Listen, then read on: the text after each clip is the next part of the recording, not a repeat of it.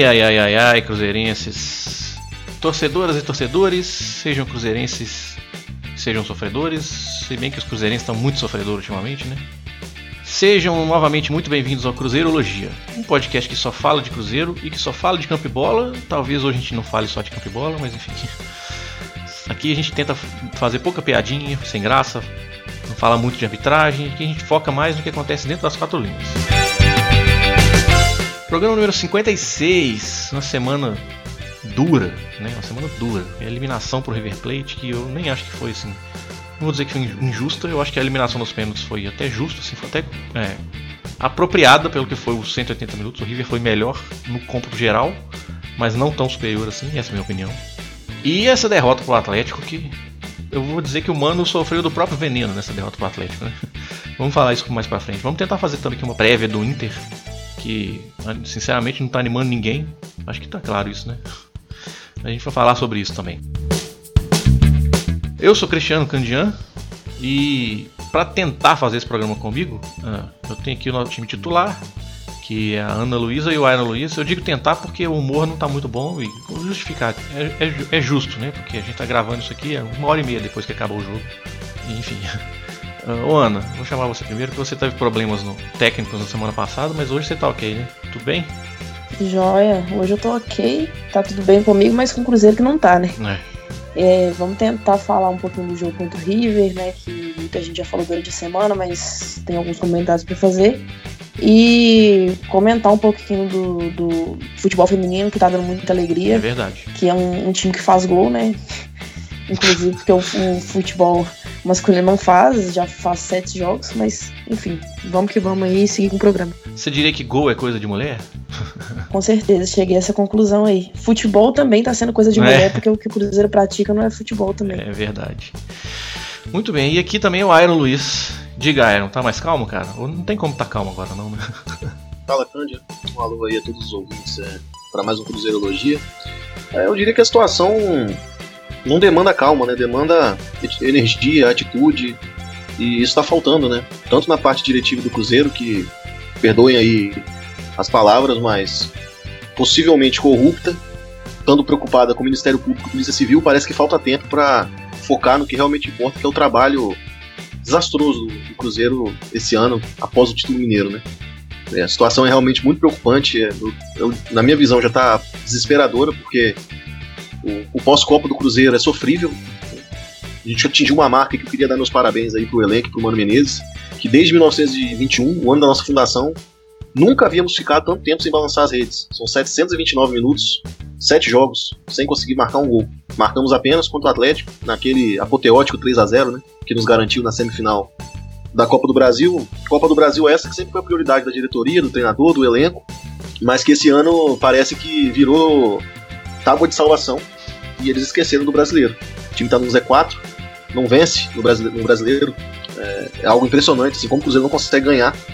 São duas vitórias apenas no, no brasileiro. E a gente pode falar aqui que após o jogo contra o Internacional, na quarta-feira, nós vamos ter quatro partidas no torneio.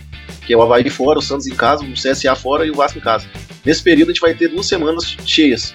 Mas a gente para pra pensar. Também tivemos duas semanas cheias durante a pausa para a Copa América, porque o Mano achou justo dar aí, foram 14 dias né, de descanso, ou 13, não me lembro agora. E não, não apresentamos nenhuma evolução, pelo contrário. Eu até escrevi pro Deus me dibre hoje e, e, o título foi estagnou? Não, piorou. O time piorou. É, o time não consegue vencer, são duas vitórias do brasileiro, não consegue marcar gol. Todo jogo a gente tem uma esperança de que vai ser diferente e simplesmente não, não acontece. São 17 partidas, agora abrindo um pouco o leque, e uma vitória.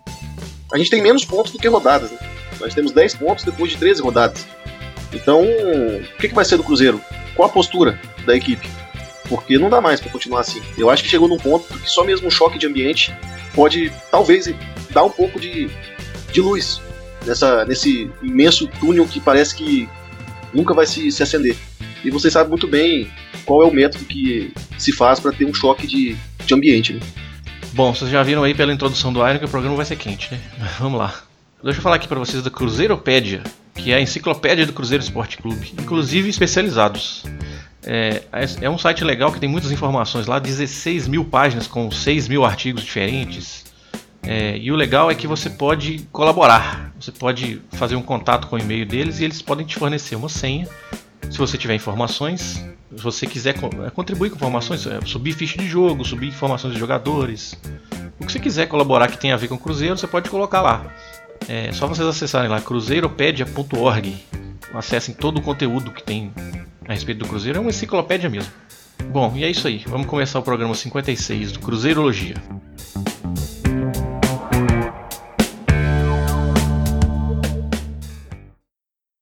Cruzeirologia, episódio 56. Bom, gente, como já é tradição aqui, antes a gente fala chorar as pitangas aqui, porque antigamente a gente só tá fazendo isso, né, em relação ao time masculino, a gente fala do time feminino, que é um oásis de alegria assim pro cruzeirense, né? Assim, tem gente que não acompanha o futebol feminino, então esses que não acompanham o futebol feminino, esses estão só tristes. Mas quem acompanha, é o nosso caso aqui, a gente pelo menos nisso a gente tem um pouco, alguma alegria, porque é um trabalho brilhante feito pela Bárbara Fonseca, o Hoffman Tulli e sua comissão, e as atletas, sempre, claro, em primeiro lugar. Chegar à final do Campeonato Brasileiro Feminino, na sua primeira competição, literalmente. Primeiro ano de fundação do time, cinco meses de trabalho. É uma coisa realmente incrível e foram dois jogos muito sólidos contra o Grêmio. É, o segundo o jogo foi um pouco difícil, muita gente não conseguiu ver porque a transmissão estava horrível assim, no site que estava transmitindo. Depois que teve o jogo, eu fui tentar ver de novo, né? Porque fica lá disponível no site. Aí tem alguns pedaços maiores que dá pra ver, mas mesmo assim tem algumas partes faltando, então é ficou, ficou um pouco difícil de comentar. Mas é, pelo que deu pra ver, foi um jogo muito controlado, muitíssimo controlado do Cruzeiro, muito maduro, né? Eu tinha falado isso já na semana passada. E, e, nos primeiros 30 minutos, assim, principalmente o Cruzeiro com um domínio territorial. Assim, o Grêmio não, praticamente não chegava perto da área da Renata, só em bola parada. Mas aí eu notei uma coisa também: o Cruzeiro jogava. O jeito que o Cruzeiro joga, estava ocorrendo muitos impedimentos. E por que isso? Porque o Cruzeiro joga com jogadoras que sempre lança bola no espaço, né? A Vanessa, Micaele, que tem uma condução de bola muito boa, a Duda também faz esse lançamento, sempre jogando ali no limite do impedimento. E a marcação do Grêmio contribuía, porque a marcação do Grêmio era encaixada, então a Micaele, que era a jogadora mais avançada, recuava, puxava uma zagueira com ela, sempre tinha um buraco na linha defensiva do Grêmio que as, as jogadoras, as outras jogadoras aproveitavam. Era, era a Miriam, que fez um gol assim, inclusive. Às vezes era a Duda, às vezes era a própria Vanessa. Então sempre tinha é, um lançamento para uma bola no espaço, mas com a jogadora um pouquinho mais adiantada. E outra coisa que o Cruzeiro fazia muito bem é rodar a bola. A bola estava na direita, a marcação toda ia para a direita, aí a bola chegava na volante e a volante já invertia para a lateral do outro lado direto. E com isso, a lateral contrária conseguia achar muito espaço para campo. Isso é um, é um, time muito bem treinado, o time do Cruzeiro. Apesar de não ser um time muito é, intenso, né? Porque só os jogadores de frente que têm essa intensidade com a bola, de velocidade mesmo, no sentido de velocidade. O meio-campo do Cruzeiro não é tão intenso assim, mas as, as, as jogadoras são muito bem posicionadas. O time muito, sabe muito bem o que fazer com a bola. E aí, apesar do primeiro tempo 0 a 0 teve uma briga no intervalo, que a Karina, que era a jogadora mais é, lúcida do Grêmio, né? A melhor jogador do Grêmio foi expulsa porque caiu na provocação. E aí facilitou bastante, porque o Grêmio já não tinha no segundo tempo essa referência na frente, né, para poder pressionar alto. Então o Cruzeiro conseguia tocar a bola na sua defesa no segundo tempo e já conseguiu um pênalti logo de cara, a Duda perdeu. Mas ela perdeu o pênalti, mas ela fez o gol na sequência do escanteio que foi gerado. E aí, com a vantagem no placar, o Cruzeiro só controlou o resto do jogo. Uh, e de tanto insistir nesse passe, né, na, na, profundidade, ela, uma hora esse passe entrou, que foi esse gol da Miriam, o segundo gol. E aí o Cruzeiro cozinhou até o final, sem problema algum. Tinha, teve chance de fazer o terceiro, mas o, a finalização não, não, entrou, o cruzamento não, não, foi perfeito, mas tudo bem. Passou com 2 a 0 sem sofrimento nenhum. E parabenizar, só tem que parabenizar. E aí a perspectiva para a final é difícil, porque eu acho que Palmeiras e São Paulo são times bem mais intensos assim do que os adversários que o Cruzeiro já, já teve. Mas eu acho que dá para sonhar com um título aí sim. É, honestamente, eu acho que o Cruzeiro é, é para ser respeitado, né? Pelo que vem fazendo aqui até agora no campeonato, tanto Palmeiras quanto São Paulo vai ter que olhar para o Cruzeiro com outros olhos. Bom, enfim, falei tudo que eu tinha te falado aí. Vocês querem falar alguma coisa a respeito do time feminino? Ana, o que, que você quer falar? Sobre o time feminino, né, um, um, grande feito aí. Eu já falei várias vezes que eu tô muito orgulhosa do, do time, que no início do ano eu realmente não esperava o, esse desempenho. E dá sim para sonhar com título, a gente vai com tudo aí para cima do, dos paulistas, né? Se ganhar um título, vai, vai ficar marcado na história aí, porque realmente esse, esse desempenho, essa campanha que as meninas estão fazendo é de se orgulhar mesmo. E eu acho que o torcedor que não acompanha devia olhar com, com mais bons olhos aí pro nosso time feminino, porque tá dando só alegria pra gente, né? É o fato de ter chegado na final, acho que já despertou um interesse maior, porque tá até até rolou uma campanha tímida assim nas redes sociais para levar o, a final pro Mineirão. Eu, eu, honestamente, eu acho inviável levar a final pro Mineirão. Inviável não, mas eu acho improvável, é, porque as organizações no, dos campeonatos não vão querer. No caso, o CBF, né? Mas, independência, eu acho que é possível. Enfim, mas tem que, tem que ver também o que é a diretoria e a Bárbara também. A Bárbara tem que ter uma opinião nisso a respeito também. Sim. É, Iron, você quer fazer algum comentário a respeito das meninas? Foi difícil assistir o jogo, né, cara? É, eu, pra ser sincero, até desisti, porque eu realmente não tava conseguindo e eu é. fico muito sem paciência quando eu tento ver o negócio e fica travando, sabe? Porque e parece que trava justamente nas jogadas mais importantes, é no é. escanteio, numa finalização. Aí eu falei, ah, não dá. Mas assim, foi como eu comentei até ontem, que é a história que tá sendo escrita, né, cara? A gente tá presenciando é, um time que foi, foi formado há 5, 6 meses, é, meio que na, na, correria, e devido à Bárbara, né? Que é uma das, das principais cabeças aí da, da, da, montagem do elenco, mais o técnico Hoffman Túlio e as atletas, nós estamos perto aí de conseguir um feito gigante, que é um título do, do Brasileiro A2, nosso primeiro ano de, de, existência, além do acesso, que já foi uma coisa fantástica, assim, na minha opinião. O título vai ser apenas um bônus, que vai coroar esse trabalho fenomenal assim que fizeram. E as meninas estão dando muito orgulho assim a essas cinco estrelas, diferente do, do masculino. Né? Hum. Então elas estão jogando mesmo com amor, com muita entrega, com muita vontade. Você vê assim uma emoção, uma vontade de vencer, sabe? E isso me dá muito orgulho, assim. Eu torço muito por elas e só tenho a agradecer mesmo por estarem representando tão bem nossa camisa. Então é isso. Força para as meninas aí que esse título vai, vai vir para Minas Gerais. Eu acho que você falou realmente que a história sendo escrita diante de nossos olhos, eu acho que já, já tem história, né? Mesmo que não ganhe o título, pô, já é uma, um feito incrível, assim, é uma coisa absurda.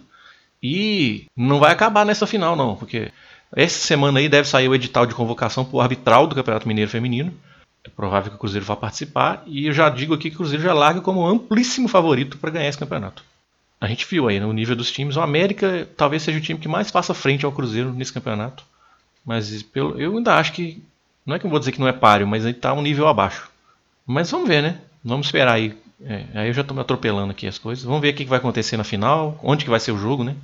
Se vai ser o primeiro, se vai ser o segundo, porque depende também isso. Como o Cruzeiro só ganhou desde a primeira, do primeiro jogo, Cruzeiro tem uma campanha nesse momento, né, com São Paulo e Palmeiras com um jogo a menos. Cruzeiro, nesse momento, a campanha do Cruzeiro na soma geral é melhor do campeonato, com 30 pontos e 10 vitórias.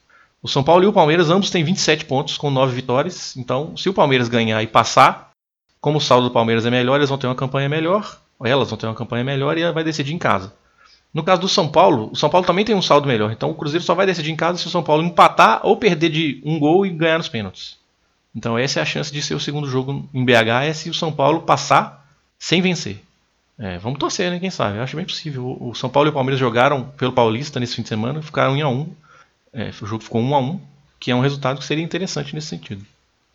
Bom, é isso aí. Agora vamos passar para a parte ruim do programa, né? As meninas dão orgulho, outros homens. Ai, vamos lá. Cruzeirologia, episódio 56.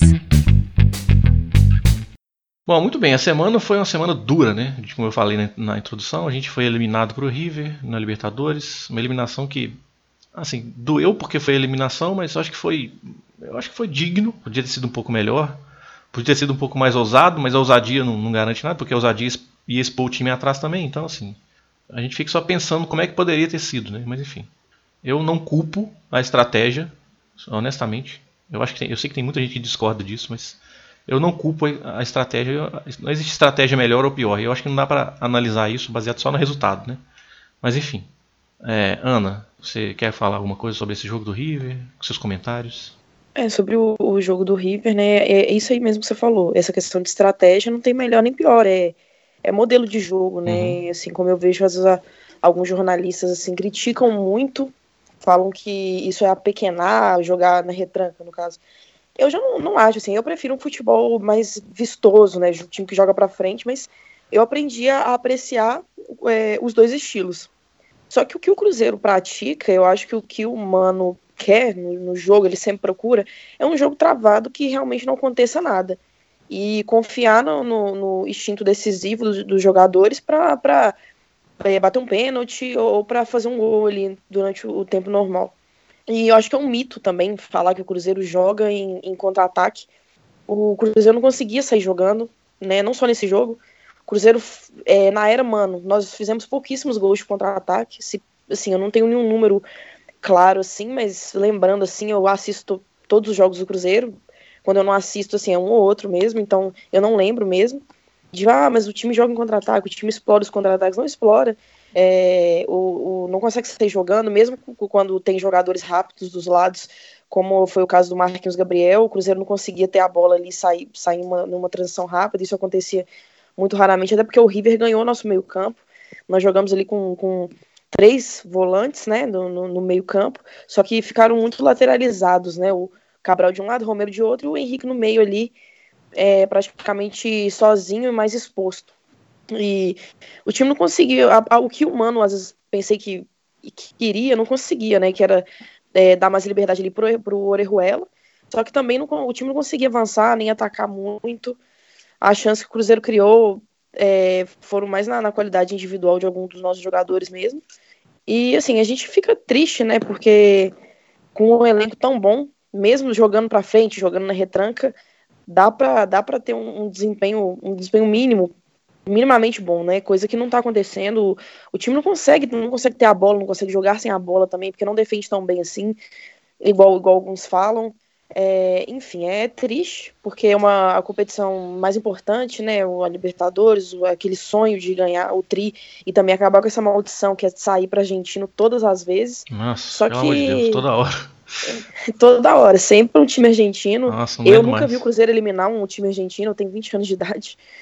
Então, assim, é, é complicado, né? Então, desse jeito realmente não dá. Igual é, a gente tenta pensar pelo lado bom, lado bom, entre aspas, né? Que, ah, mas conseguimos jogar, levar para os pênaltis contra o atual campeão da América. Sim, concordo, mas eu acho que o, o tamanho do Cruzeiro, o Cruzeiro é maior que isso. Eu acho que não, não dá para é, comemorar de forma alguma é, essa eliminação. Então, é, fico, fico muito chateada, porque, é, igual eu falei, eu não achava que a gente passaria do River. Só que eu fico triste com a postura da torcida e da diretoria, é, vendo o time ser eliminado das oitavas da Libertadores, a gente no Z4 do Brasileirão, e a desculpa é a Copa do Brasil agora. E se sair, como é que vai fazer? Mata-mata é isso aí, às vezes não dá. Você sabe que, eu só vou fazer um comentário bem rápido. Você sabe que no segundo tempo do jogo contra o River no Mineirão eu até gostei. Você sabe, o River eu acho que respeitou o Cruzeiro também, sabe? Muito. O River já. No, no, não, prim... sim, eles vieram respeitando. É, nos primeiros minutos eles dominaram o meio-campo, realmente. Mas aí já no final do primeiro tempo já estava um jogo mais equilibrado. O Cruzeiro saindo mais. Assim, não foi igual o, jogo de Buenos Aires. cresceu bastante no segundo sim. tempo também. Não foi igual o jogo de Buenos Aires, que o River dominou o, meio, o primeiro tempo praticamente inteiro. Praticamente não, inteiro.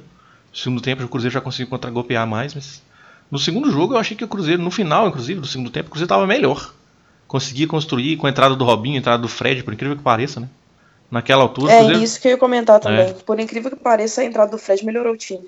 Sim, e o Cruzeiro conseguia construir jogadas, mas pecava no último passe, né? No, no, melhor decisão ali. Por isso que não teve chances claras de gol, mas o Cruzeiro chegava perto da, da, da, do gol do Armani. E um alento aí é você ver que o Armani foi tipo o melhor em campo. Né? Não só pelos pênaltis, mas por aquela defesa que ele fez naquela chute do Pedro Rocha que pegou no travessão. Se aquela bola entra, é outro jogo. Né? Em futebol tem isso também. Futebol é um centímetro a mais para lá ou para cá, um, um, décimo de segundo a mais ou a menos, muda tudo. Mas enfim, só águas passadas. Uh, Airo, você quer comentar alguma coisa desse jogo ou não? Vamos passar direto aqui pro outro. Só falando rapidamente, assim, hum. não dá pra, não dá pra ignorar que a gente tava jogando contra um dos maiores times da América do Sul e atual campeão da América, né? Sim. Eu acho que a estratégia do Monumental foi uma estratégia ok, um time que jogou para se defender e sair no contra-ataque, a gente teve boas oportunidades no contra-ataque para fazer o gol. A gente conseguiu equilibrar o jogo no segundo tempo com as alterações do Mano, colocando o Romero para fechar ali com, com, três volantes e reforçando o lado esquerdo com o Marquinhos Gabriel dobrando com o Egídio. Uhum. Tivemos opções de contra-ataque para até fizemos um gol, né, que milimetricamente anulado, uma perfeição do VAR, assim, porque contra o River é, eles são impecáveis. Tivemos a sorte ali do pênalti no final ter saído, ter saído né, o Matias Soares isolou. E a gente foi jogar no Mineirão com uma, uma situação muito complicada. Ao mesmo tempo que a gente precisava ganhar o jogo, se a gente tomou um gol, ia precisar fazer dois. Então, era meio que uma sinuca de bico, né? Então, eu vi, de certa forma, o Cruzeiro esperando um pouco mais o River no primeiro tempo. Só que futebol é feito de detalhes, né? Curioso isso. Aquela bola do Pedro Rocha, aos 15 minutos. Justamente. Em vez de bater no Armani, bater no travessão e sair tivesse entrado, era outro jogo, né? Sim. A gente conseguiria ter feito nosso resultado. Vale ressaltar também que o Robinho só estava disponível para 30 minutos e eu acho que ele uhum. fez muita falta. O Romero não conseguiu, e nem conseguiria, né, trazer a mesma qualidade no passe, no acabamento jogando pelo lado direito. E o Romero, a, o último jogo dele, né, com a camisa do Cruzeiro, a gente já tinha adiantado aqui no podcast que ele tava para sair. Ele foi um verdadeiro leão, assim, ele jogou muito, assim. A, a última, é, vale até ressaltar essa entrega desse argentino, mesmo sabendo que ia sair, como ele foi profissional até o último minuto, né? Diferente de uns e outros aí, que eu, não, eu prefiro não citar. Mas, é, assim, jogou muito. Até, até quando ele foi para segundo volante, que ele entrou no, no lugar do Cabral, que saiu pra entrar do Robinho, ele jogou demais. Jogou muito mesmo. E o Cruzeiro melhorou no segundo tempo, até porque também fisicamente deu para ver que o River deu uma pregada, né? Porque uhum. eles estão ainda em início de temporada e mas tal. eu acho que rolou pregada. um certo respeito também, viu? Eu acho que rolou. Sim, sim, sim, porque eles também sabiam que é. se tomasse o gol naquele momento ia ficar muito difícil para Aliás, não tão difícil, porque o empate com gols eles passariam, mas eles, eles sabiam também é o Eu acho que a partir de um determinado momento do jogo entrou naquela fase, tipo assim, quem fizesse o gol passava. Sim, exatamente. Aí rolou um jogo Cruzeiro... meio cozinhando ali, os dois times. É, e aí a gente teve também novamente uma grande chance com o Marquinhos Gabriel, que se ele bate de direita, é. poderíamos ter feito gol e ele tentou cortar para a perna boa. Assim, são tomadas de decisão, detalhes que fazem os grandes times avançarem. A gente enfrentou um time muito maduro, muito experiente, que joga melhor fora de casa, por incrível que pareça, que não perdia fora de casa vários jogos, a gente trouxe os números aqui na, é, na, na, último podcast, então assim, não perdeu. Então eu acho que acabou sendo, na minha opinião, o melhor time, com um elenco é, mais bem construído, um treinador mais experiente na questão é, da Libertadores, não ganhou duas nos últimos quatro anos por acaso. Uhum. E não tem muito o que lamentar, não. É, era o pior adversário que a gente poderia ter pego, a gente falou aqui no, no podcast. E eu acredito que qualquer time brasileiro que tivesse enfrentado o River provavelmente teria caído também, dado a Deus. Minha opinião.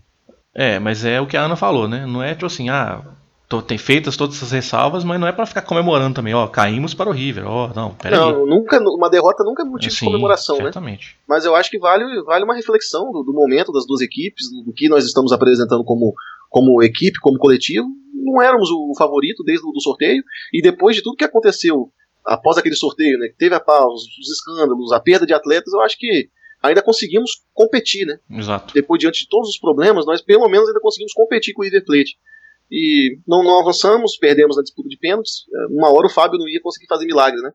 Então acabou que, que avançou o River Plate, mas eu não quero ficar lamentando muito essa eliminação, não, porque eu acho que temos coisas muito mais importantes e urgentes para falar. Certamente. Eu, por isso que eu falei que no, na introdução que essa disputa de pênaltis ter sido vencida pelo River é apropriado para o que foi o confronto, porque foi um, foi um confronto parelho. Apesar de ah, o River ter dominado lá, não sei o que, eu acho que foi um jogo digno, assim, das duas equipes, foi um jogo grande, como deve, deve ser mesmo, Cruzeiro River Plate. 2 0 a 0 e passou o time que foi ligeiramente melhor no cômputo geral, eu acho. Porque o River, dentro da sua proposta, foi melhor em Buenos Aires. No segundo tempo, nem tanto, mas, enfim, se tivesse um vencedor aquele jogo, acho que poderia ter sido o River. E no jogo do Mineirão, apesar do segundo tempo um pouco abaixo do time do River, eu acho que eles jogaram, continuaram jogando dentro da sua proposta. Eles não sabem jogar de outro jeito, né? E dominaram uma certa parte do jogo. Assim, no fim das contas, se você fazer a soma geral dos 180 minutos, acho que o River foi um pouco melhor assim.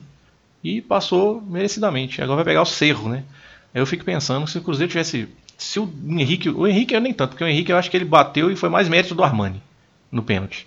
Agora o pênalti do, do David não tem desculpa, cara. O David, o David foi muito mal batido. O Armani só caiu pro lado para defender. Tem que dar mérito pros batedores do River também, né? Só pênalti, só golaço de pênalti. Se é que existe isso. O do David eu não, não até agora não aceitei, eu não, não engoli essa David história. não tem. Foi bizarro. O do Henrique. O David é aquele, hum. o David é aquele low energy, né? Não dá mais, sinceramente. Eu olho pro David, eu sinto o cheiro de de leite de soja, sabe? Desculpem aí os apreciadores, mas falta vibração, falta vontade de querer vestir uma camisa igual do Cruzeiro, de se provar na carreira. Parece que tá muito satisfeito com o que ele tem. Um, um jogador assim para mim, sabe? Não, não, serve, não dá. Então eu vou me abster do David. Vamos aproveitar esse gancho do David e passar para o próximo assunto, porque o próximo assunto acho que vai ser bem mais quente, que é o clássico, né? A derrota no clássico. Vamos lá, próximo bloco. Cruzeirologia, episódio 56. Muito bem, Atlético 2, Cruzeiro 0. Bom, eu vou liberar vocês para falarem aí, desabafem. Quem quer começar? No brasileiro, com o Mano Menezes, clássico é isso, né? Não consegue ganhar desde 2015. Ele nunca conseguiu uma vitória em clássico pelo brasileiro de pontos corridos. E só corroborou aquilo que, que eu disse no início do programa. Vou novamente relembrar aqui aos amigos. Nos últimos 17 jogos, uma vitória, 7 empates, 9 derrotas, 12 gols marcados, 23 sofridos, aproveitamento de 19,6%. Não marcamos gols há 729 minutos, pior desempenho desde a fundação do Cruzeiro Esporte Clube, lá atrás, 1921 Na 13 terceira rodada de 2011, nós estávamos em nono lugar com 18 pontos. O Internacional, que caiu em 2016, estava em quinto naquele mesmo ano. E não vencemos há 10 jogos no Brasileiro. E precisamos agora é, de 35 pontos em 25 rodadas, um aproveitamento de 46%. Atualmente estamos com 25. Para não cair, o aproveitamento mais ou menos ali aceitável é de 39,5%, 40%. Eu acho que não preciso falar mais nada, né? Bom, é. Mas do jogo, cara, o que, que você fala do jogo? Eu, eu, dá pra você. Eu falei que. Vamos, vamos falar se, um pouquinho do jogo. Vamos é, eu falar não sei, um eu não sei se eu falei no, na introdução, mas eu falo aqui de novo se eu não falei. Dá para dizer que o Mano provou um pouquinho do próprio veneno, né? Porque o jeito que o Atlético jogou. O que, que você acha? É, o, o, o, Rodrigo Santana foi muito inteligente assim na montagem do, do Atlético, porque ele sabe que a situação do Cruzeiro é desesperadora, então ele não precisava fazer o que ele fez no Mineirão, que foi atacar de qualquer forma, com todo custo para vencer. Ele esperou. Ele deu a bola pro Cruzeiro e falou: faça seu jogo. E o Cruzeiro apresentou os mesmos problemas de sempre. Apesar da equipe não ter se acovardado, não ter colocado duas linhas de quatro ali próximos ao Fábio e ter ficado lá só espanando bola, não, o time tentou jogar. Mas esbarrou nas suas limitações, é, táticas mesmo. Assim, quando tem a bola, você não vê uma jogada é, de tabela, de infiltração, sabe, de um dois rápido, do Fred fazendo um bom pivô, do Thiago Neves girando e lançando os pontas. A gente não vê isso. A gente viu um time com muitas vezes jogadores tentando decidir sozinhos, o Pedro Rocha arrancando, o próprio Orejuela arrancando com a bola, sendo desarmado. Então, é, a gente teve o Fred numa jornada péssima, não conseguiu prender a bola, reter o pivô, é, foi engolido ali pelos zagueiros, tanto pelo Hever quanto o Igor Rabelo, muitas vezes Jair. antecipado. É, o Jair engoliu que baita jogador, né? Cansei de indicar ele pro Cruzeiro ano passado. Enfim, é, baita jogador, ele fez uma belíssima partida engoliu também o Thiago Neves, que não conseguiu jogar. E o que acontecia no, no começo do jogo, o Mano Menezes colocou o Marquinhos Gabriel pela esquerda e ele tinha uma liberdade para flutuar por dentro quando o Cruzeiro estava com a bola pelo lado direito, que estava o Pedro Rocha, que o Robinho começou no banco. E o Thiago Neves, ele até começou o jogo buscando bola junto aos volantes, tentando girar, mas logo depois ele já foi encostar no Fred, ficou ali quase como um segundo atacante ali esperando alguma coisa acontecer, mas tanto ele quanto o Fred, você vê nitidamente assim que a sensação é que fisicamente eles não conseguem acompanhar mais um jogo de alta intensidade. O Thiago Neves a gente sabe que tem esse problema crônico na panturrilha, que deve estar incomodando, então, assim, é uma pena, porque é um jogador caro, a gente precisa dele ele não tá entregando. É, tem que ser falado. E o Fred é aquela coisa, né? Já são quantos jogos do Fred de jejum? Já são 13, 14 jogos? Não que ele não marca? Não o último gol dele foi contra o. O último gol dele foi contra o Deportivo Lara, pela Libertadores uhum. ali, naquele jogo que a gente jogou fora. Desde então nunca mais balançou as redes.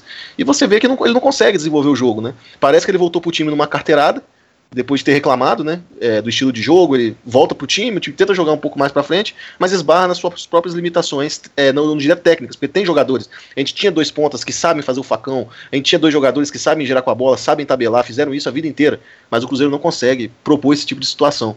E o Atlético fez um gol no momento ali que a gente é, cansa de falar dos nossos volantes que são pouco combativos, mas vale ressaltar que no começo do lance o Thiago Neves erra um passe displicente, o Cabral não consegue tomar a bola, eu acho que eu não lembro se era do Casares ou foi do próprio Vina, do Vinícius, e ele ganha no corpo do Henrique, que poderia ter feito a falta, e o Henrique novamente mostra assim, um, uma questão de jogador até inexperiente, né? Se aquele pênalti contra o River ele mostrou uma. Um, um, foi completamente juvenil, nesse, novamente, ele tendo a oportunidade de fazer uma falta no cara, ele não faz, ele perde no corpo, na velocidade, e o, e o Dedé e o Léo também recuam, ao invés de pressionar o Vinícius, ele, que é um jogador que bate bem de fora da área, ele tem toda a liberdade para bater de fora, acertar um chute indefensável para o Fábio, e o primeiro tempo terminou com o Cruzeiro com mais posse de bola, que culmina naquilo que você falou, e eu concordo com você, que o Atlético é, fez o mano provado do próprio veneno. O Cruzeiro terminou com 66% de posse no primeiro tempo, é, deu seis finalizações contra nove do Atlético, acertou o alvo três vezes, mas com pouco perigo.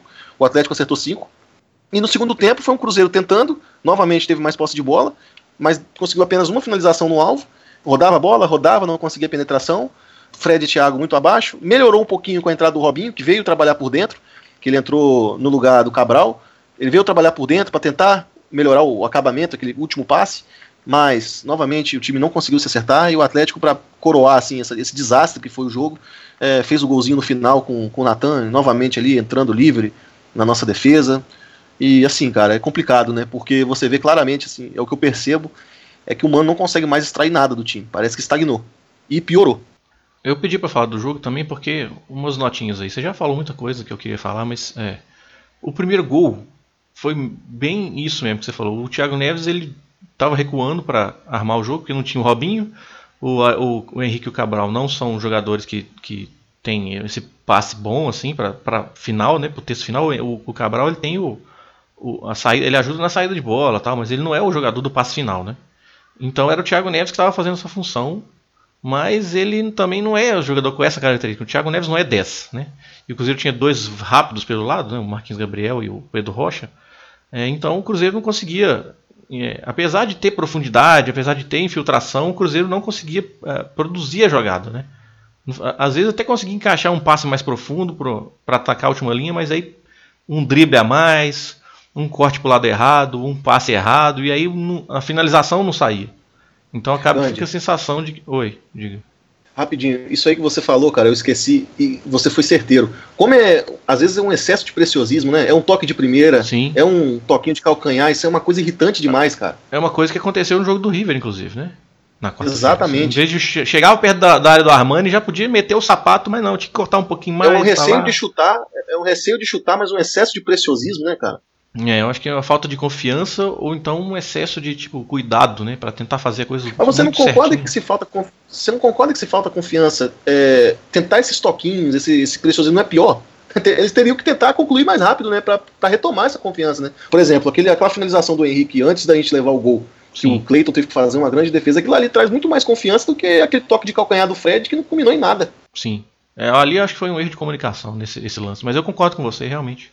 Mas a questão do toquinho é porque, tipo assim, é tentar caprichar um pouco mais. Eu tenho que achar esse equilíbrio entre, tipo, fazer do jeito que dá quando chega ou tentar caprichar para fazer melhor no, depois, né? Tipo assim, para fazer um, ter uma finalização mais limpa depois. Nem sempre dá pra fazer uma finalização mais limpa, né? Mas enfim. Mas eu queria destacar pro primeiro gol.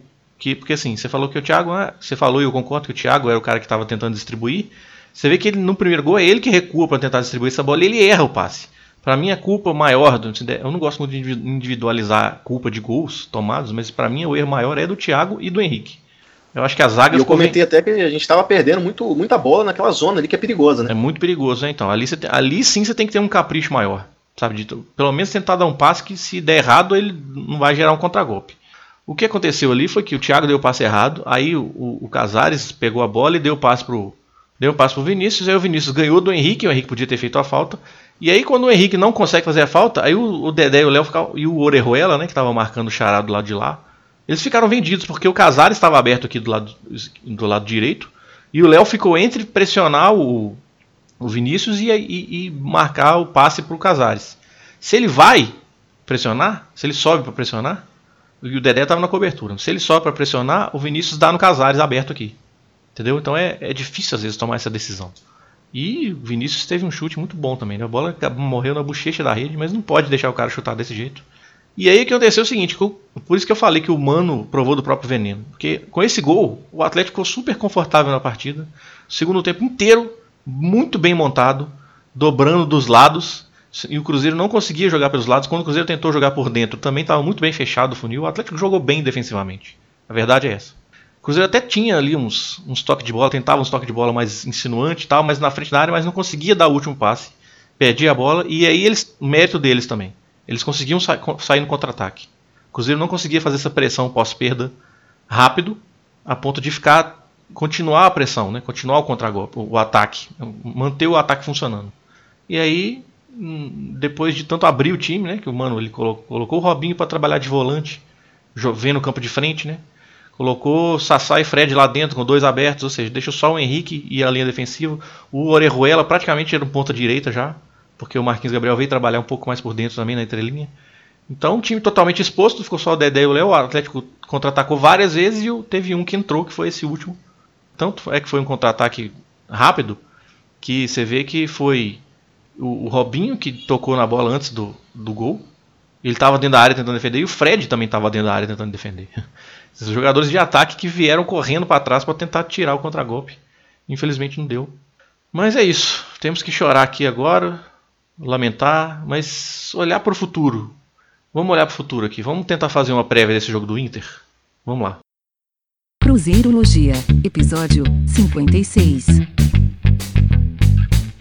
Muito bem, quarta-feira tem aí esse, esse jogo que honestamente, eu já digo de cara aqui, Cruzeiro e Inter pela Copa do Brasil, semifinal, primeiro jogo no Mineirão, já digo de cara, o Inter poupou jogadores no final de semana e o Cruzeiro não. Então, assim, a chance do Inter ter um, fazer um jogo muito mais intenso na quarta-feira e dominar o jogo é muito grande. E digo mais, o Inter, para mim, é amplíssimo favorito para esse amplíssimo. A palavra é essa, é muito favorito para esse confronto. O Cruzeiro não faz gol em ninguém. O, Cruzeiro, o último gol que o Cruzeiro fez foi contra o Atlético. Aliás, nesse mês de julho, o Cruzeiro só teve só, só houve gols em jogos do Cruzeiro contra Atléticos, né? Cruzeiro é, desde o retorno da Copa América. Desde, é, desde o retorno da Copa América, só teve. Tirando os jogos contra os Atléticos, foram todos 0 a 0 Então, assim, o Atlético ganhou de 3 a 0 do Atlético, perdeu de 2 a 0 do Atlético, perdeu de 2 a 0 do Atlético Paranaense e perdeu de 2 a 0 do Atlético de novo. Tudo bem, o Inter não chama Atlético, então pode ser que seja mais um 0 a 0 Não sei. A verdade é a seguinte: a, a, defesa do Inter, se tomar gol do Cruzeiro, é para ficar com vergonha, porque o Cruzeiro não faz gol em ninguém. Então, não vai ser o Inter que vai tomar o primeiro gol do Cruzeiro depois da Copa América, tirando esse jogo do Atlético, né? Então, assim, eu não sei se vocês concordam comigo, mas eu acho que o Inter é favorito. O Guerreiro vai jogar descansado, vai, faz, vai fazer muito pivô em cima da nossa zaga. Edenilson vai jogar descansado. O D'Alessandro não vai jogar porque foi expulso no, no, no, segundo jogo. Mas, enfim, eu acho que o Inter vai jogar vai jogar à vontade no Mineirão. Não sei se vocês concordam. É, é em termos, até em termos de confiança não tem como ser diferente para o Internacional, que vem no momento muito melhor, né? Eles vêm de boas apresentações, eles melhoraram. O Inter que o próprio Daí era bastante questionado é, no Internacional, mas o Inter vem numa crescente assim depois da pausa é, da Copa América, eles estão bem. Então, assim, eles estão poupando jogadores, eles estão priorizando os mata-mata, só que diferente da gente, eles não estão fazendo um brasileiro ridículo. Né? Eles estão com o brasileiro controlado e estão dando a vida aí, tanto na, na Libertadores, que estão vivos, quanto no, quanto no brasileiro. E aquela eliminação do Palmeiras no Beira Rio nos pênaltis, né, da forma que foi, trouxe muita, trouxe muita energia para o Internacional. É claro que é, me preocupa muito porque o Inter tem um meio-campo muito forte, tanto fisicamente quanto em nível de intensidade. Sim. É, possivelmente, eu acho, que, é, eu acho que o Rodrigo Dourado não joga por lesão, né? E o Lindoso também machucou no jogo contra o Nacional, parece que vai ser desfalque também. Então o Inter vai ter esse problema aí, né? Porque eles são os volantes base assim, do, do esquema do Odaí, que eles fazem a, a, primeira, a primeira saída de bola é com eles, né, no, no esquema ali que é meio 4-1-4-1 ali do, do Internacional onde Edenilson e Patrick eles atacam com muita intensidade, pisam na área a todo momento, combatem. É, são jogadores muito duros de marcar e a gente tem dois volantes que já passaram do seu auge há muito tempo, Cabral e Henrique, e a gente viu, por exemplo, no jogo contra o Atlético, a dificuldade do, do Cabral e do Henrique para conseguir recuperar uma bola que foi perdida no, no campo ali Sim, na intermediária, né? Exatamente. Então você imagina no jogo contra o Internacional é, ter que jogar contra esses caras que são muito fortes, muito fortes mesmo, são dois jogadores que inclusive acho que caíram como uma luva no Cruzeiro. Tanto o Patrick quanto, quanto o Edenilson são volantes que o Cruzeiro não tem, por exemplo, pelo estilo, pela forma de jogo, o Cruzeiro não tem. Então, assim, eles jogam por dentro, eles dão essa, essa força na marcação por dentro e na saída de jogo também eles são muito importantes. E quando o D'Alessandro, o D'Alessandro não vai jogar, mas ele é o, o meia que, que, constrói jogo ali no, na, do lado do Inter e ele joga com uma certa liberdade, ele saindo da esquerda, é, partindo para dentro, flutuando, meio como o Arrascaeta fazia no Cruzeiro de 2018. E na frente o Nico Lopes e o Guerreiro a todo momento se movimentando, e apesar do Nico Lopes também estar no jejum de gols, ele não marca já há bastante tempo, é um jogador muito perigoso contra o Nacional, ele chegou a fazer marcar duas vezes, né, mas estava impedido. Mas assim, é um jogador que cria muitas oportunidades, ele é, finaliza sempre, participa muito da construção de jogo, e o Guerreiro é um, é um centroavante que, na minha opinião, joga o melhor futebol do, é, do Brasil atualmente. Dentro dos centroavantes que estão no Brasil, que o Gabigol não é exatamente um centroavante, ele é um atacante de muita mobilidade, então o Guerreiro ele faz uma parede muito bem feita, ele sai da área, ele dá opção, ele, ele recebe bola quebrada e consegue ajeitar como nenhum outro atacante faz é, no Brasil. É impressionante dele. a qualidade dele. É impressionante essa qualidade dele. E ele tá numa fase iluminada, né? Marcando gol toda hora. A bola tá, ele tá naquela fase do centroavante que a bola chega nele e é, vai no gol e é gol. A média então, de gols dele no Inter é maior do que a dele no Flamengo e no Corinthians. É. Por aí você, é. você já percebe que, que o cara tá, tá, diferenciado realmente, né? E aí você pega, você pega o, o Guerreiro, nos últimos oito jogos, o Guerreiro marcou seis, seis vezes. Então, e ele vem de duas partidas na sequência marcando que foram contra o Nacional. Então, assim, é, não tem, não tem como ser diferente ao falar que o Internacional é favorito. Não tem como ser diferente. Até pro então, primeiro jogo, inclusive, né? Pro primeiro e pro segundo. Eu diria que os dois. Até porque fora de casa, pelo menos nas Copas, o Internacional tá indo muito bem. Ele ganhou do Nacional, ele perdeu pro Palmeiras? Perdeu, Sim. mas por 1x0 e depois fez o resultado. Né? Então, mesmo fora de casa, o Internacional está competindo. E vai ser duro, vai ser duro. E, sinceramente, cara, na, pela situação que nós estamos no brasileiro, eu já não consigo nem mais pensar em Copa do Brasil. Eu é. acho que. Sim, é, prioridade total Brasil, tinha que ser o brasileiro, né? A Copa do Brasil, na minha opinião, não é mais prioridade. Não Sim. é mais prioridade. Eu, eu não quero saber de título, eu quero saber. Não adianta a gente ter a chance de ganhar um tricampeonato, que seria inédito e incrível, e terminar o ano rebaixado. É. Então, eu acho que não dá para discutir Copa do Brasil, acho que o Cruzeiro tem que jogar, tentar fazer o seu jogo, mas se não conseguir ganhar do Inter, é foco total nesses quatro jogos que nós vamos ter pelo brasileiro que eu citei no início do programa, onde vamos ter duas semanas livres. E para mim, quarta-feira é, é, é, o prazo limite do Mano Menezes. Eu acho que se o time novamente não conseguir apresentar nada, é, perder o jogo, ou mesmo que ganhe, mas sabe, daquele jeito ganhando, uhum. mas tomando pressão, eu acho que tem que trocar. É, eu até tuitei hoje, é uma coisa que eu evito fazer, eu, desde o começo do ano, e principalmente depois da, das crises, é, eu venho dizendo que tem que manter o Mano até dezembro, que é quando acaba o contrato dele, a partir daí pensar numa renovação. Só que, infelizmente, parece que se a gente não tocar agora, a gente vai pensar numa renovação em dezembro na Série B. Porque eu trouxe já os números de forma insistente. Eu não vejo, é, é, eu não vejo assim, é, sinais de que o time vai melhorar treinando, porque teve a pausa para a Copa América e não melhorou, pelo contrário, piorou. Então, uhum. assim, na minha, a minha impressão é que o Mano não consegue tirar mais nada desses jogadores. A diretoria não está preocupada em cobrar, porque eles estão preocupados com outra coisa, eles estão preocupados com a polícia, com o Ministério Público, o desvio de dinheiro. As, as matérias do, do Globo Esporte que saíram e mostraram como os gastos do Cruzeiro aumentaram exponencialmente nessa gestão. Então, se você vê claramente que o Mano é o testa de ferro deles para continuar fazendo o que estão fazendo nos bastidores, e aí a polícia vai, vai, vai provar é, se tem corrupção não tem, mas eu acho que é até difícil dizer que não, pelos números. Né? Então, é muito difícil que eles pensem em demitir o Mano, porque ele é o escudo perfeito, né? O maestro da orquestra de uma sinfonia que só está trazendo desgraça e derrotas para o Cruzeiro. Além de caldos para os conselheiros e ingressos distribuídos de graça. É, gente, vocês talvez tenham estranhado que eu não passei a palavra para Ana durante o bloco do Atlético, do jogo do Clássico, mas é, é porque ela não viu o jogo, né, Ana? Então, vocês perdoem, não é porque a gente não deixa ela falar, não, mas é porque ela já tinha me dito que não tinha visto o jogo, então. É, eu realmente colo... não, não vi é, o jogo. É, não, coloquei, não te coloquei para comentar, porque comentar em cima do que você não viu é complicado, né? Mas eu queria aí a sua opinião sobre esse jogo do Inter, né? Tanto para esse primeiro jogo quanto para o confronto em geral e o futuro do Cruzeiro, né? Que o Iron já deu a opinião dele aí também. Bom, sobre o jogo do Inter, né? Eu acho que não tem muito o que falar, não. O Inter é amplamente favorito. O Cruzeiro tá, não tem elenco tão bom igual tinha no início do ano para é, mudar o estilo de jogo conforme o que o Inter oferecer. Então, vai ser aquilo que, que a gente está vendo mesmo, o estilo do Cruzeiro. É, e aquilo que o Auro falou, né? Até ano passado, né? A gente ainda tinha via com, com um olhar mais carinhoso a Copa do Brasil, o mata-mata, é, como que o time virava de chave nos mata-matas. Só que eu acho que mesmo se que eu acho impossível, tá? Que ganhe no, no Beira Rio, é, fazendo até um bom jogo. Eu acho que mesmo assim não vai conseguir me encantar, porque essa situação brasileira realmente preocupa. E como eu falo recentemente no meu Twitter, né? Que o brasileiro é o maior campeonato que a gente tem. É o campeonato com mais jogos, que ocupa mais, que mais ocupa o calendário. É o campeonato que rebaixa, que classifica, que dá uma premiação absurda para o campeão. Então, para mim é ridículo o que o Cruzeiro está fazendo é, no brasileiro desse ano. Né? Antes estava numa questão de displicência mesmo, jogando com reservas, ou então, num, como o próprio Thiago Neves, né, o doutor Thiago Neves, deu entrevista falando que a, a inspiração é diferente, sendo que ele ganha para jogar todos os jogos. Então, assim, tudo bem, a motivação é diferente, só que no brasileiro, nesse, nesse estado, é, não, já não é questão mais de motivação, né? Tem que estar tá motivado, de qualquer jeito.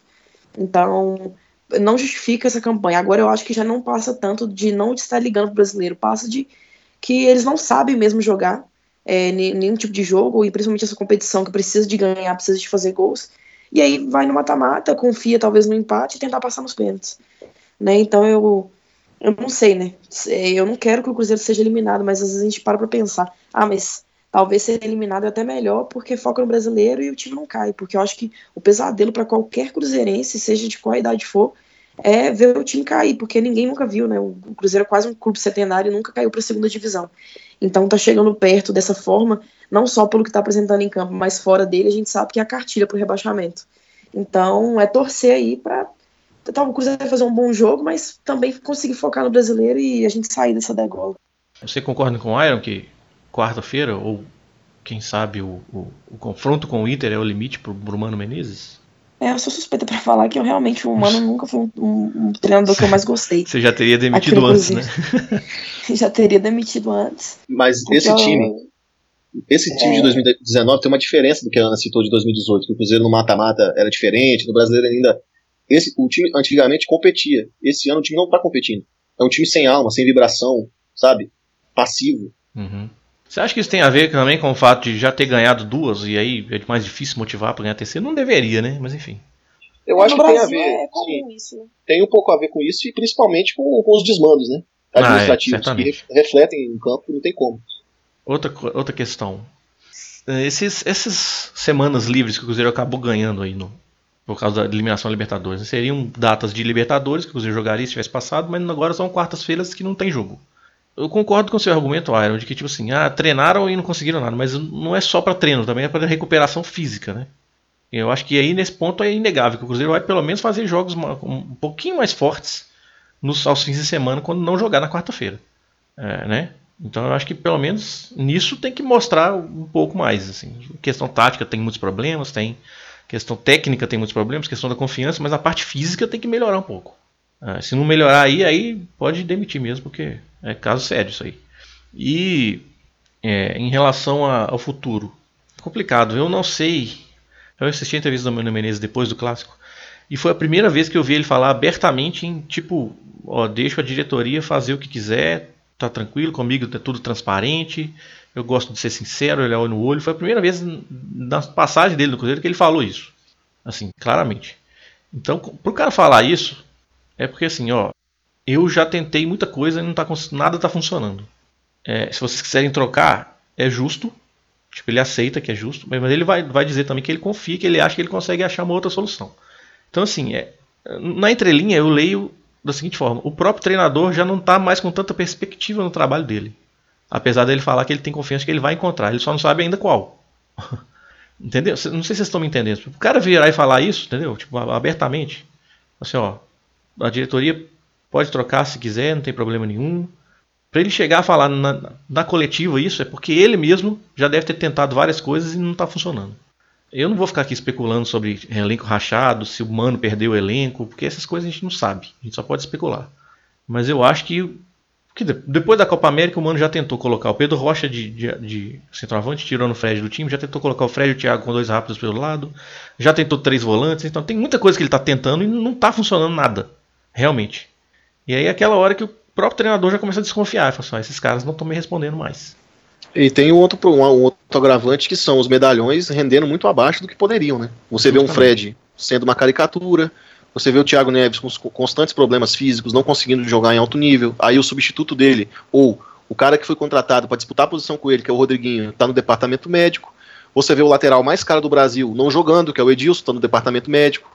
Não convence. Você vê jogadores que têm algum potencial, mas que parecem muito cômodos com a reserva, que é o Sassá e o David, quando entram não conseguem fazer diferença. Então o Cruzeiro hoje, o que tem são alguns garotos que sobraram, que não foram vendidos por preço de tabela para a diretoria manter os altos salários, né, dos conselheiros e, e tudo mais que tem pouca experiência, porque foram pouco utilizados no Mineiro, então eles estão tendo que entrar agora para jogar. Eu falo do Everton, falo do Ederson, falo do próprio Maurício, Sim. do Popó, sabe? São os garotos que tem para jogar quando precisa poupar alguém.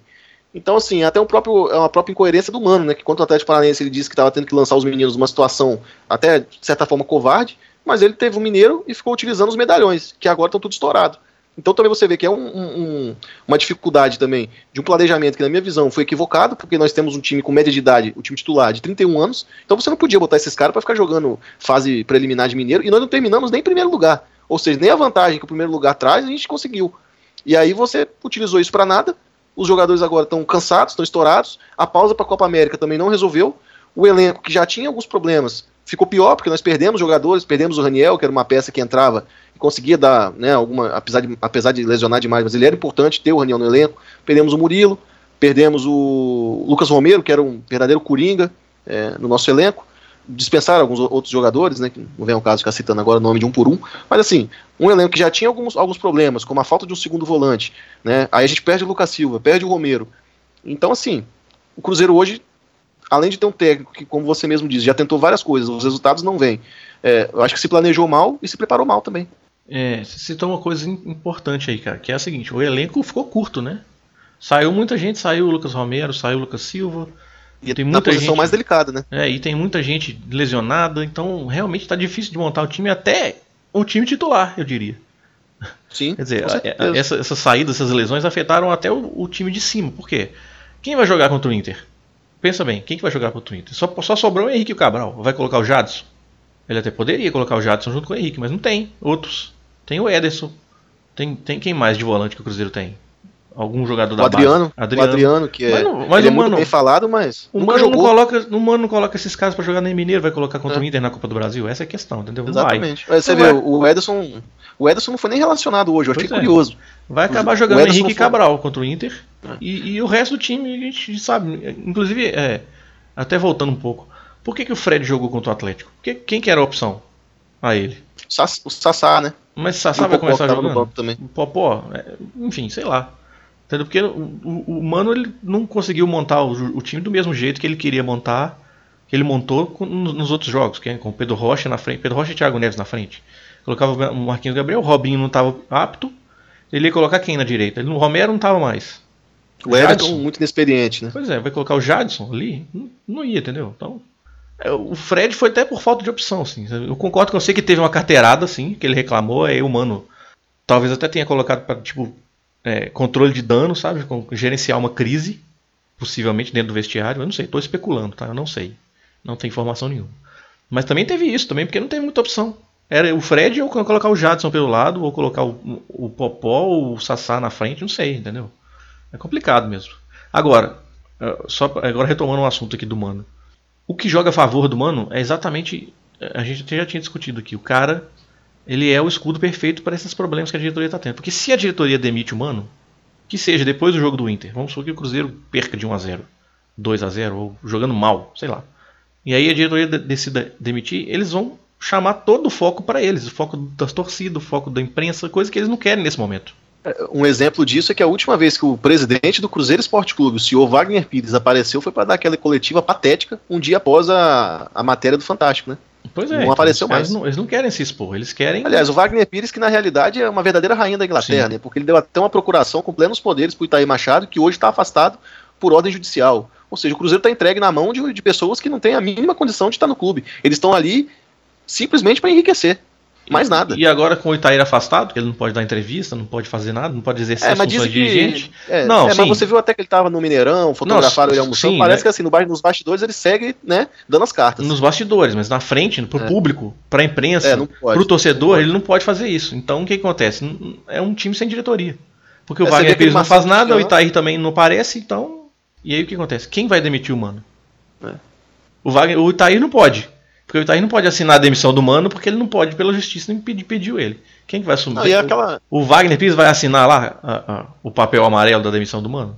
Ele vai chamar para ele e falar assim: eu, Wagner, vou demitir? Não e vai. é uma coisa que a gente comentava. Como seria o comportamento dessa diretoria? Eu lembro de ter falado isso aqui nesse Sim, podcast. É verdade. Como seria o comportamento dessa, dessa diretoria na primeira crise, né? A gente está vendo. Total omissão.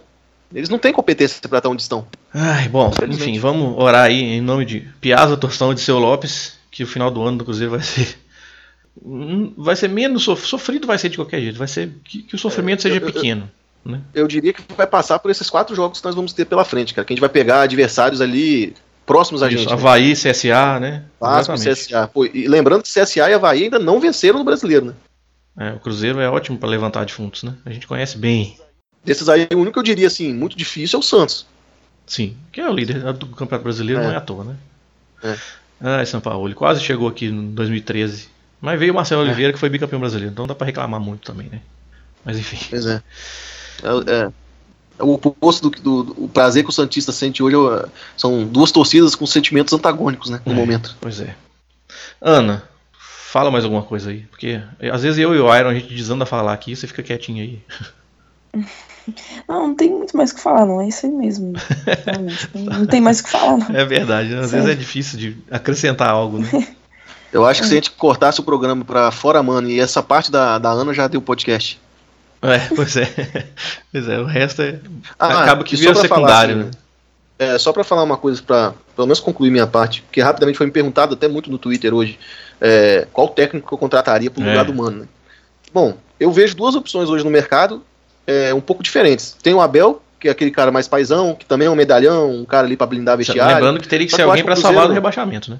Exato, só que eu acho que o Cruzeiro não, não precisa de um técnico com esse perfil agora, porque o Abelão é aquele cara que ia juntar o grupo, ele é, ele é brother ali do, do Fred, do Thiago Neves, hum. né? Conhece eles já de muito tempo. Talvez ele conseguiria extrair alguma coisa deles. Ele é um cara que gosta muito de jogar com tendo o centroavante como referência, mas também não é um estilo de jogo bonito que a torcida né, ia abraçar. Os últimos trabalhos dele, tanto do Fluminense quanto do Flamengo, a gente via ali é, problemas táticos mesmo, assim, um time bem indo mais na força da individualidade do que no coletivo. E tem um outro treinador que, na minha opinião, é um nome que eu vejo assim com mais é, possibilidade para o momento que a gente está passando, que é o Dorival Júnior, que é um técnico que pegou o Flamengo no passado numa, e deu uma arrancada boa com o Flamengo. O time do Flamengo voltou a jogar um bom futebol, de toque de bola, é, triangulações. É um cara que tenta fazer o time jogar de forma mais propositiva.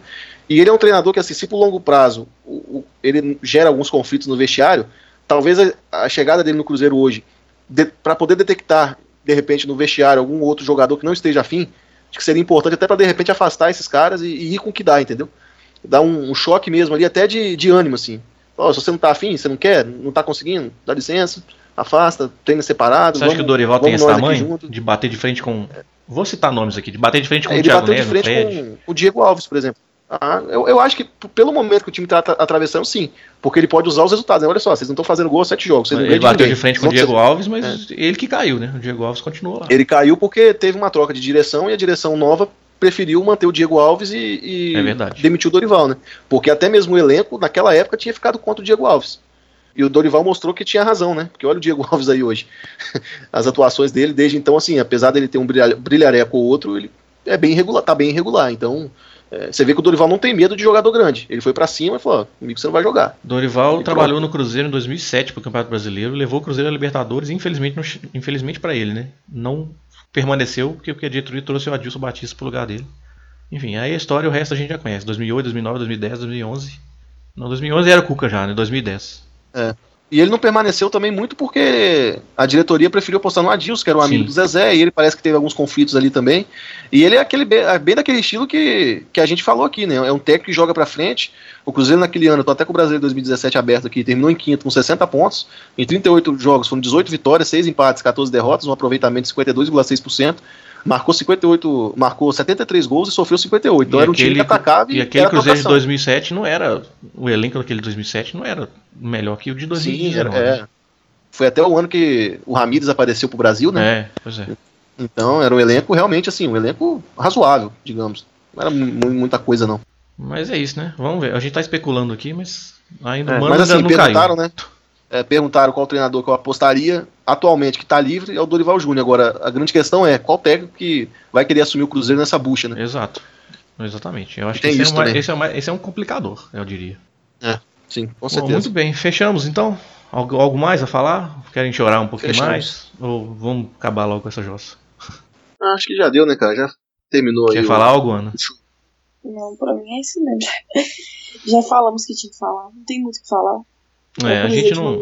apenas. É, a gente não, não, De novo, a gente não abriu para perguntas. Eu sei que na semana passada eu falei, a gente falou que ia abrir e tal, mas é porque a gente tinha muita coisa para falar aqui, tinha essa parte do humano aqui que a gente queria falar, então talvez a gente achou melhor para não ficar um programa longo de novo. Ah, mesmo porque também praticamente todas as perguntas seriam a mesma pergunta, né? Enfim, a gente sabe qual pergunta é. Que a gente já acabou respondendo aqui, que é se o humano deve ou não ser trocado respondemos assim, né? Eu não acabei ficando em cima do muro porque eu quero ver um pouco mais, mas. É... Então vamos responder essa pergunta aqui logo. O Aaron já respondeu, a Ana já falou também. Eu acho que é o seguinte: o Mano não vai cair agora na, quarta-feira, independente do resultado. Só se for um 5x0. Aí ele cai. Mas um 5x0 eu acho improvável. Vai, você vai perder de 1x0, 2x0. Vai sobreviver aí e tal. Se cair pro Inter na, outra, na segunda semifinal, acho que aí ele cai. Acho que isso é ou pode acontecer também aquela história, né? Tipo assim, consegue um resultado aqui, aí recupera no brasileiro nesses jogos que tem até o segundo jogo contra o Inter, cai pro Inter, mas aí já tá melhor no brasileiro, então, ah, então vamos manter o mano porque ele vai conseguir. Isso é, é uma possibilidade. Se for, assim, se, for, se for assim, tudo bem. A questão é que os jogos mostram outra coisa. A perspectiva não, não tá é essa. Evoluir. Exatamente. É. Os números são implacáveis nessa questão. Não tem melhora. Então é difícil. Oxalá, semana que vem nós vamos falar aqui de, sei lá, de pelo menos um, um futebol melhor, né? Eu diria. Eu tô cada vez menos mais cético em relação a isso, né? Mas vamos Sim, torcer, a esperança é a última que morre. Fé sempre, né? Eu não vou dizer, é. eu não vou dizer que a gente acredita, porque isso é coisa de outras pessoas. Mas enfim, tudo bem. É. Muito bem, esse foi o episódio número 56 do Cruzeirologia. Espero que vocês tenham curtido. Ah, um pouco difícil, né? Quando a gente fala de muita coisa ruim, é difícil de curtir esse episódio, mas enfim, a gente tenta fazer o nosso melhor aqui. Nós estamos em todas as plataformas de podcast possíveis, exceto o Deezer, que ainda não respondeu pra gente, mas a gente está tentando. Nós estamos no Spotify, a gente está no Google Podcasts, estamos no Apple Podcasts. Todos esses endereços tem lá no nosso site, é o cruzeirologia.com.br, que também tem o endereço do nosso feed para você poder assinar e colocar no seu aplicativo, no celular ou no tablet. Nosso Twitter oficial é o arroba Cruzeirologia. Eu sou Cristiano Candian, arroba Candian. Eu sou Aaron Luiz, arroba Iron, underline fall, FA2Ls. Por favor, salvem o Cruzeiro. Eu sou a Ana, arroba Reality Diva com nada. E é isso aí, vamos embora. Fechamos aqui o Cruzeirologia. Valeu, pessoal, até mais. Valeu, galera. Tchau. Valeu, galera.